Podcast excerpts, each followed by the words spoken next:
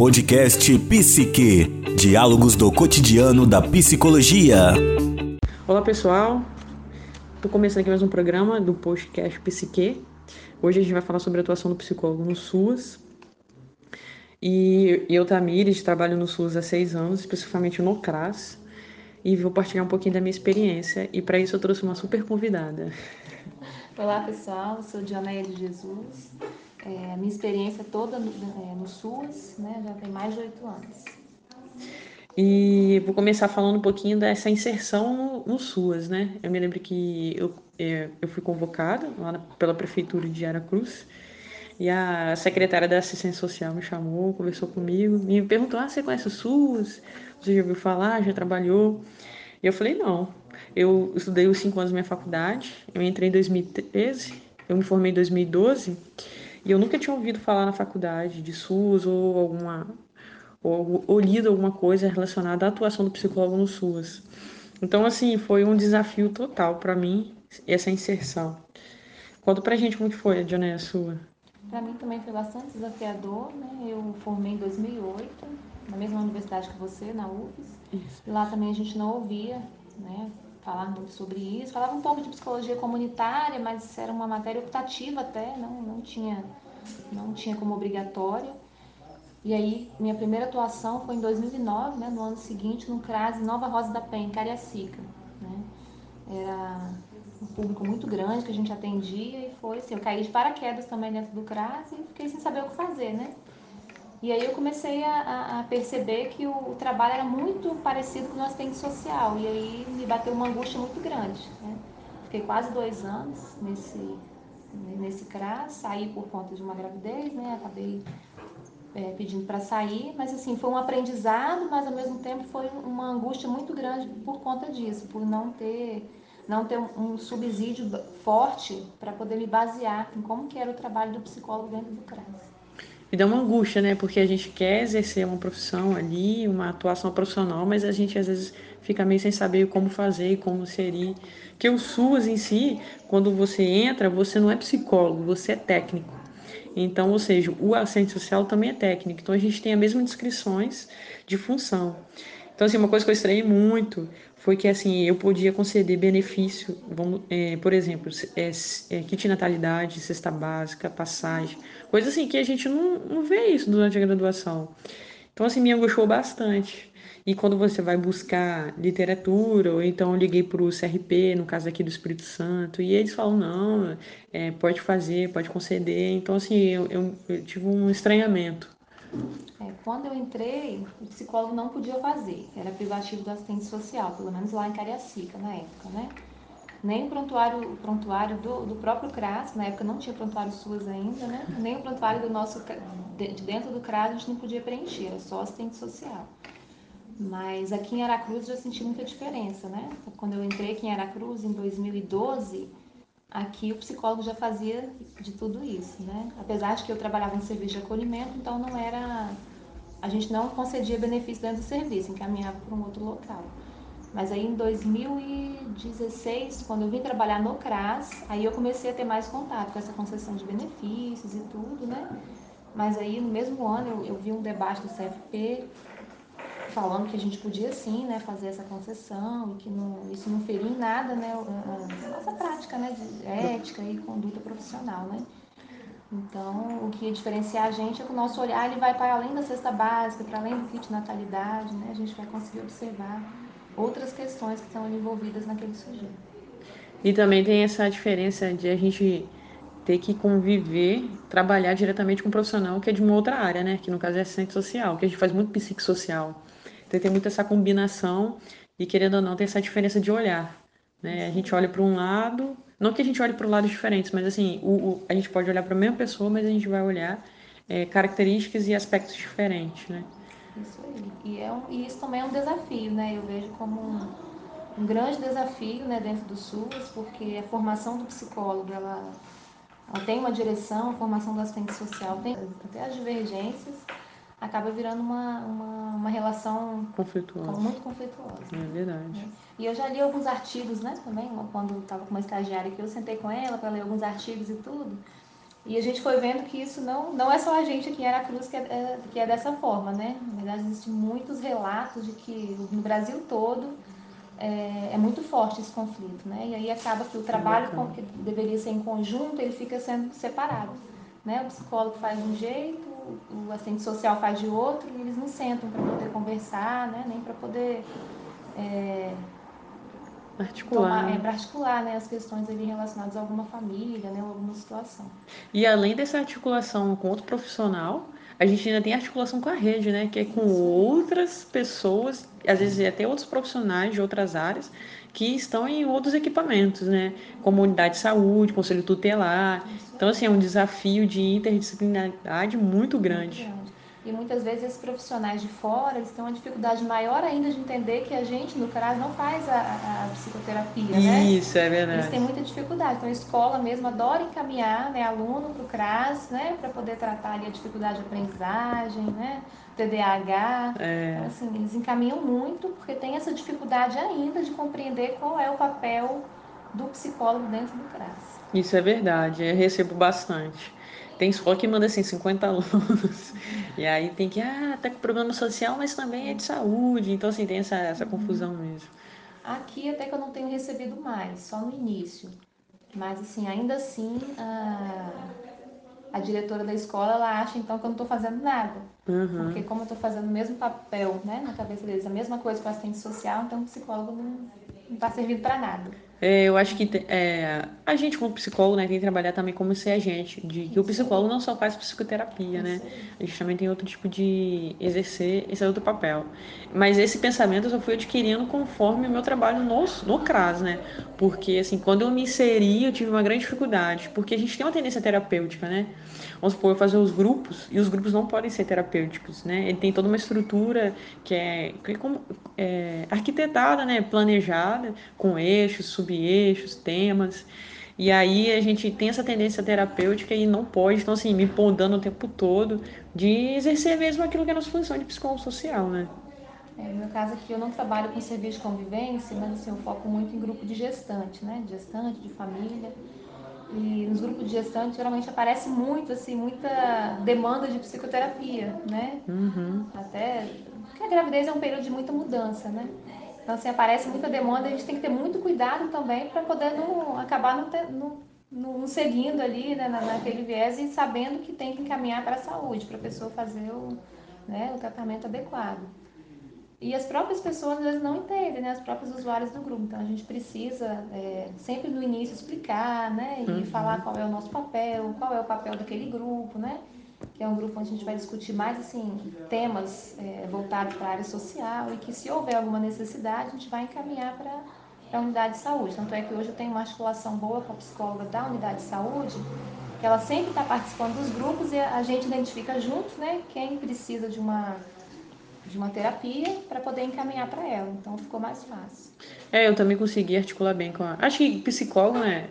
Dependendo do tipo de colega, a gente consegue uma boa articulação mesmo, criar esse vínculo. Eu também caminho bastante. E a gente sabe essa questão, ah, prioridade não é. Porque a unidade de saúde também tem essa questão de demanda excessiva, né? Mas assim, lembrei agora é que no início eu pegava muitos muitos textos, muitas cadernos de orientação. Só que esses cadernos, assim, eles trazem muita questão, é, reflexão mesmo, né? Uma questão mais teórica, de reflexão sobre a prática. Mas, assim, quando a gente está na ponta, no caso, assim, no CRAS mesmo, ali, junto com a pessoa, com o usuário, a gente quer mais se instrumentalizar, né? E eu senti muita dificuldade nisso.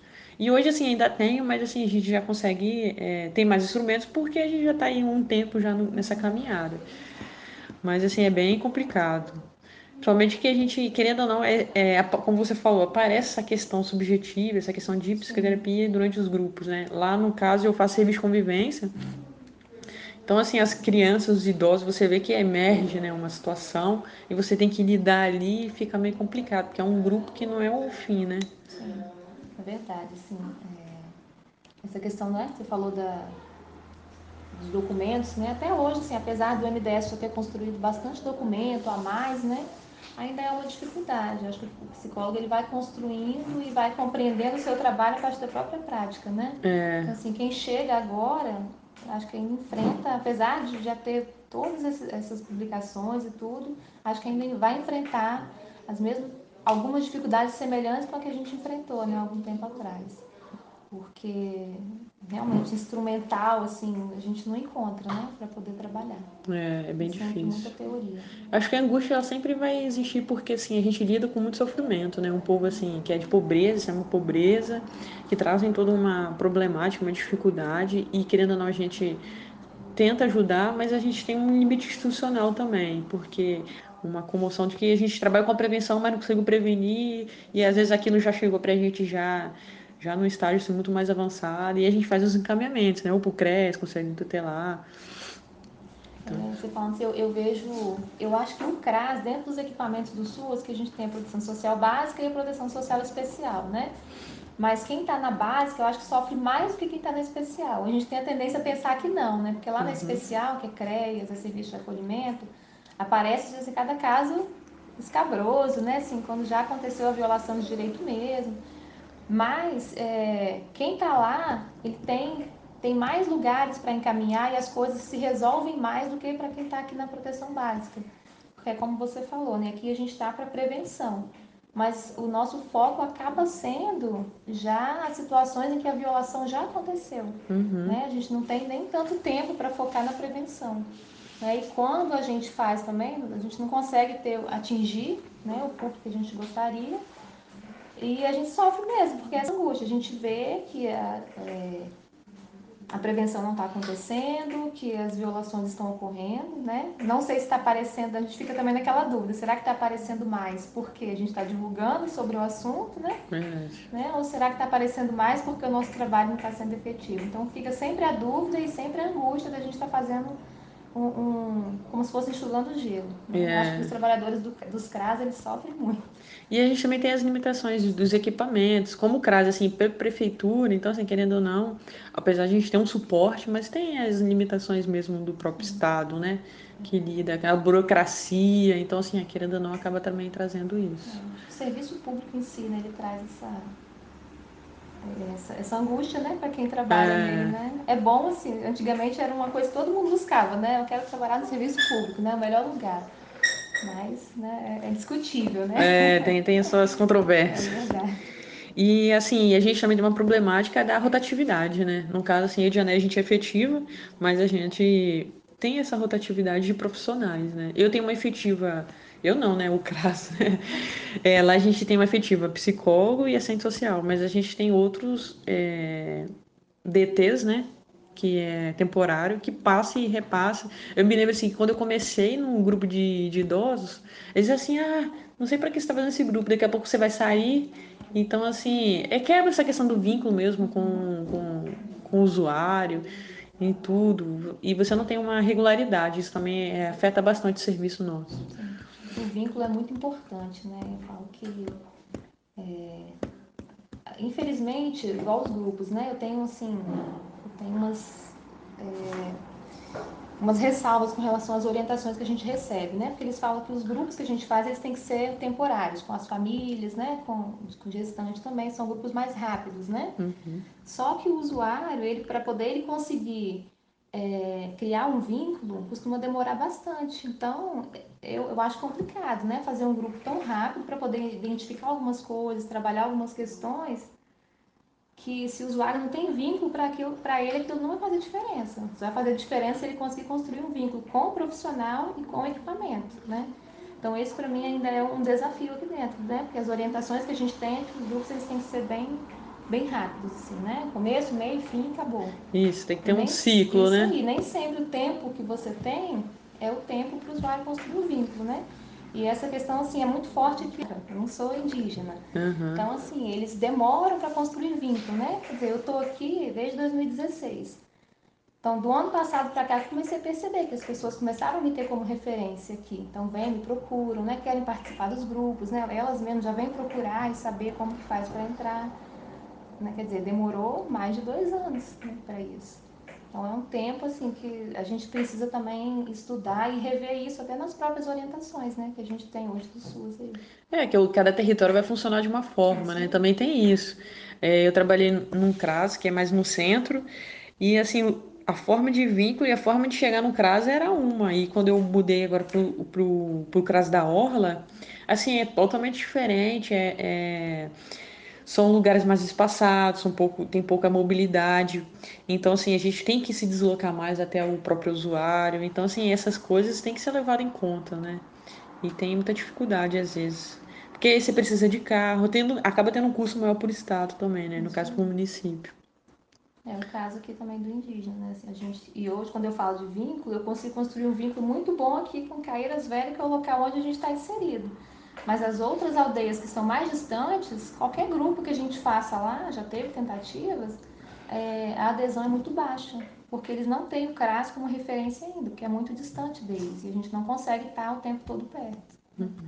Então é bem mais difícil. Eles gostam de ter assim, aquela referência próxima, né? De criar um vínculo. É, diário, né?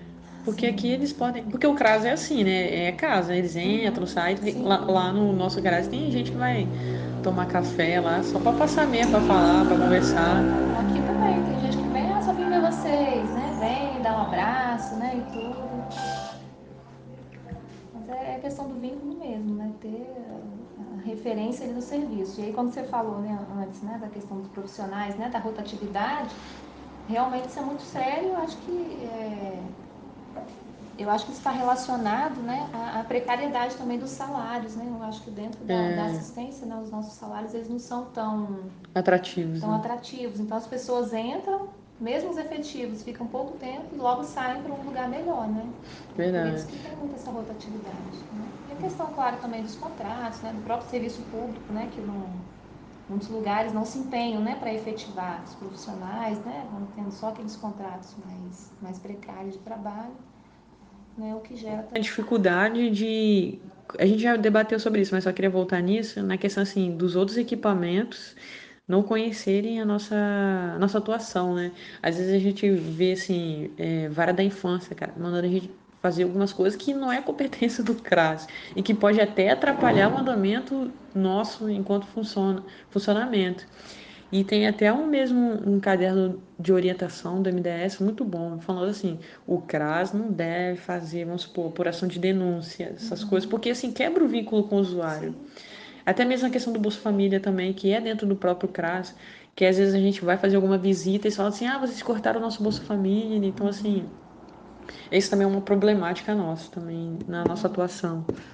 Vaga o pessoal da, da, justiça, né, eles têm muita dificuldade em compreender o papel não só dos CRAS, acho que todos os equipamentos do SUS, né? Eles acham que se a gente está ali trabalhando com aquele público, a gente tem a obrigação, muitas vezes, até de fazer o papel que é deles, né? De dar parecer, né? E, e, e dizer, né? Até no caso de criança mesmo, em acolhimento, dizer se a criança está, a família está apta para receber a criança ou não, né?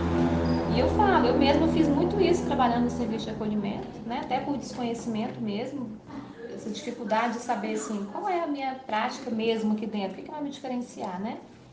E só hoje, né, depois que eu saí de lá, que eu fui compreender que, na verdade, o trabalho que a gente faz dentro do serviço de acolhimento é, com as crianças lá é, é um trabalho, assim, de voltar de preparação para quando elas retornarem para as famílias, né? E um trabalho com a família também de preparação para receber essa criança de volta, para romper com aquele ciclo de violência, né? Uhum. Mas não dá parecer para dizer, né, ó, tá apto ou não, porque isso é um trabalho do assistente social, do psicólogo da vara da infância. Mas já fiz muito isso, né? Em próprias audiências, o juiz convocar a gente na equipe da casa para dizer, né, para dar o parecer para ele, ah, a criança volta, não volta, né?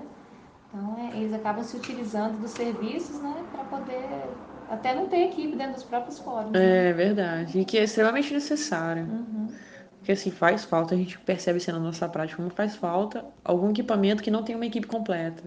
Vamos supor, a própria educação, se tivesse um psicólogo, centro social, o quanto que fluiria melhor, né, esse, esse sistema e, e toda essa questão de encaminhamento, que fica às vezes meio no, no meio no papel, porque assim não tem as equipes completas, aí os profissionais ficam sobrecarregados. Então isso realmente dificulta bastante. E muitos lugares querem suprir a falta do seu profissional utilizando os profissionais do SUS, né? Os é. trabalhadores do SUS, porque ah, já que eles estão ali, eles podem fazer o, o que quer, né? Porque como ninguém compreende exatamente o que é o, o Sistema Único de Assistência Social, então eles acham que o psicólogo ou o assistente social mesmo pode fazer o que quiser para eles, né? Que tá bom. Uhum. Fazer o trabalho que é deles.